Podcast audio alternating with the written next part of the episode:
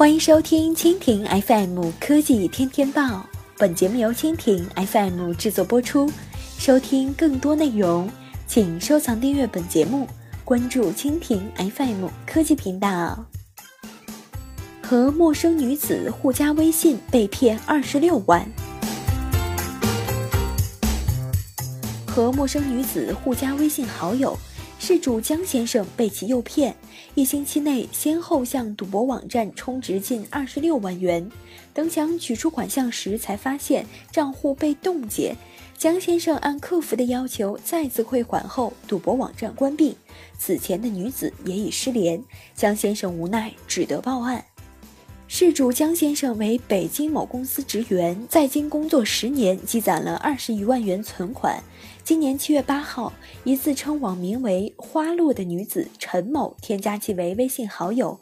江先生和其闲聊时，双方了解了各自的职业。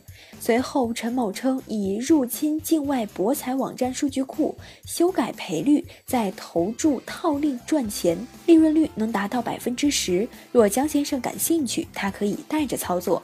陈某向江先生介绍了一个赌博网站，江先生按照他的介绍，先是开户投入了一百元。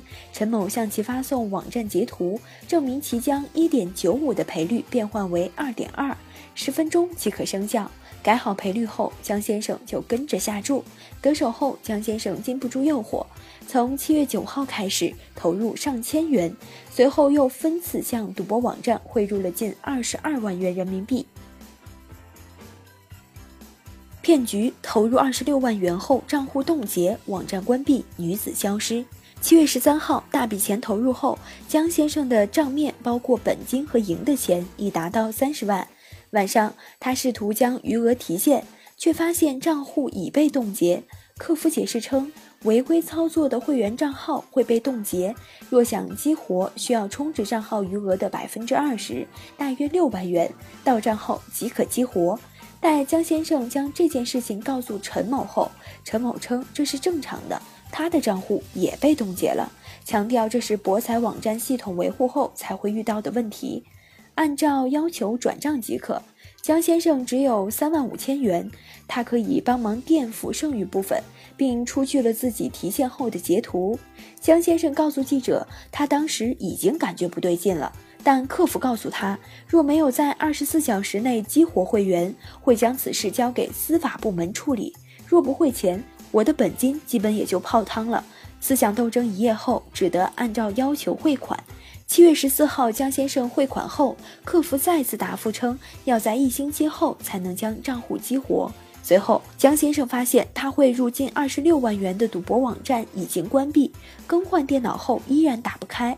带领其赚钱的陈某也已经不再回复微信，电话也打不通，他才发现自己被骗了。至此，江先生称自己只在网站中提现过一百一十元和一千一百元。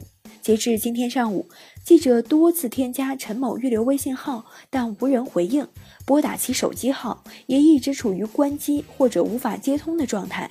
记者了解后，目前警方已立案调查此事。后悔不已的江先生希望其他网友在遇到此类情况的时候要提高警惕，以免重蹈他的覆辙。好，以上就是今天的科技天天报。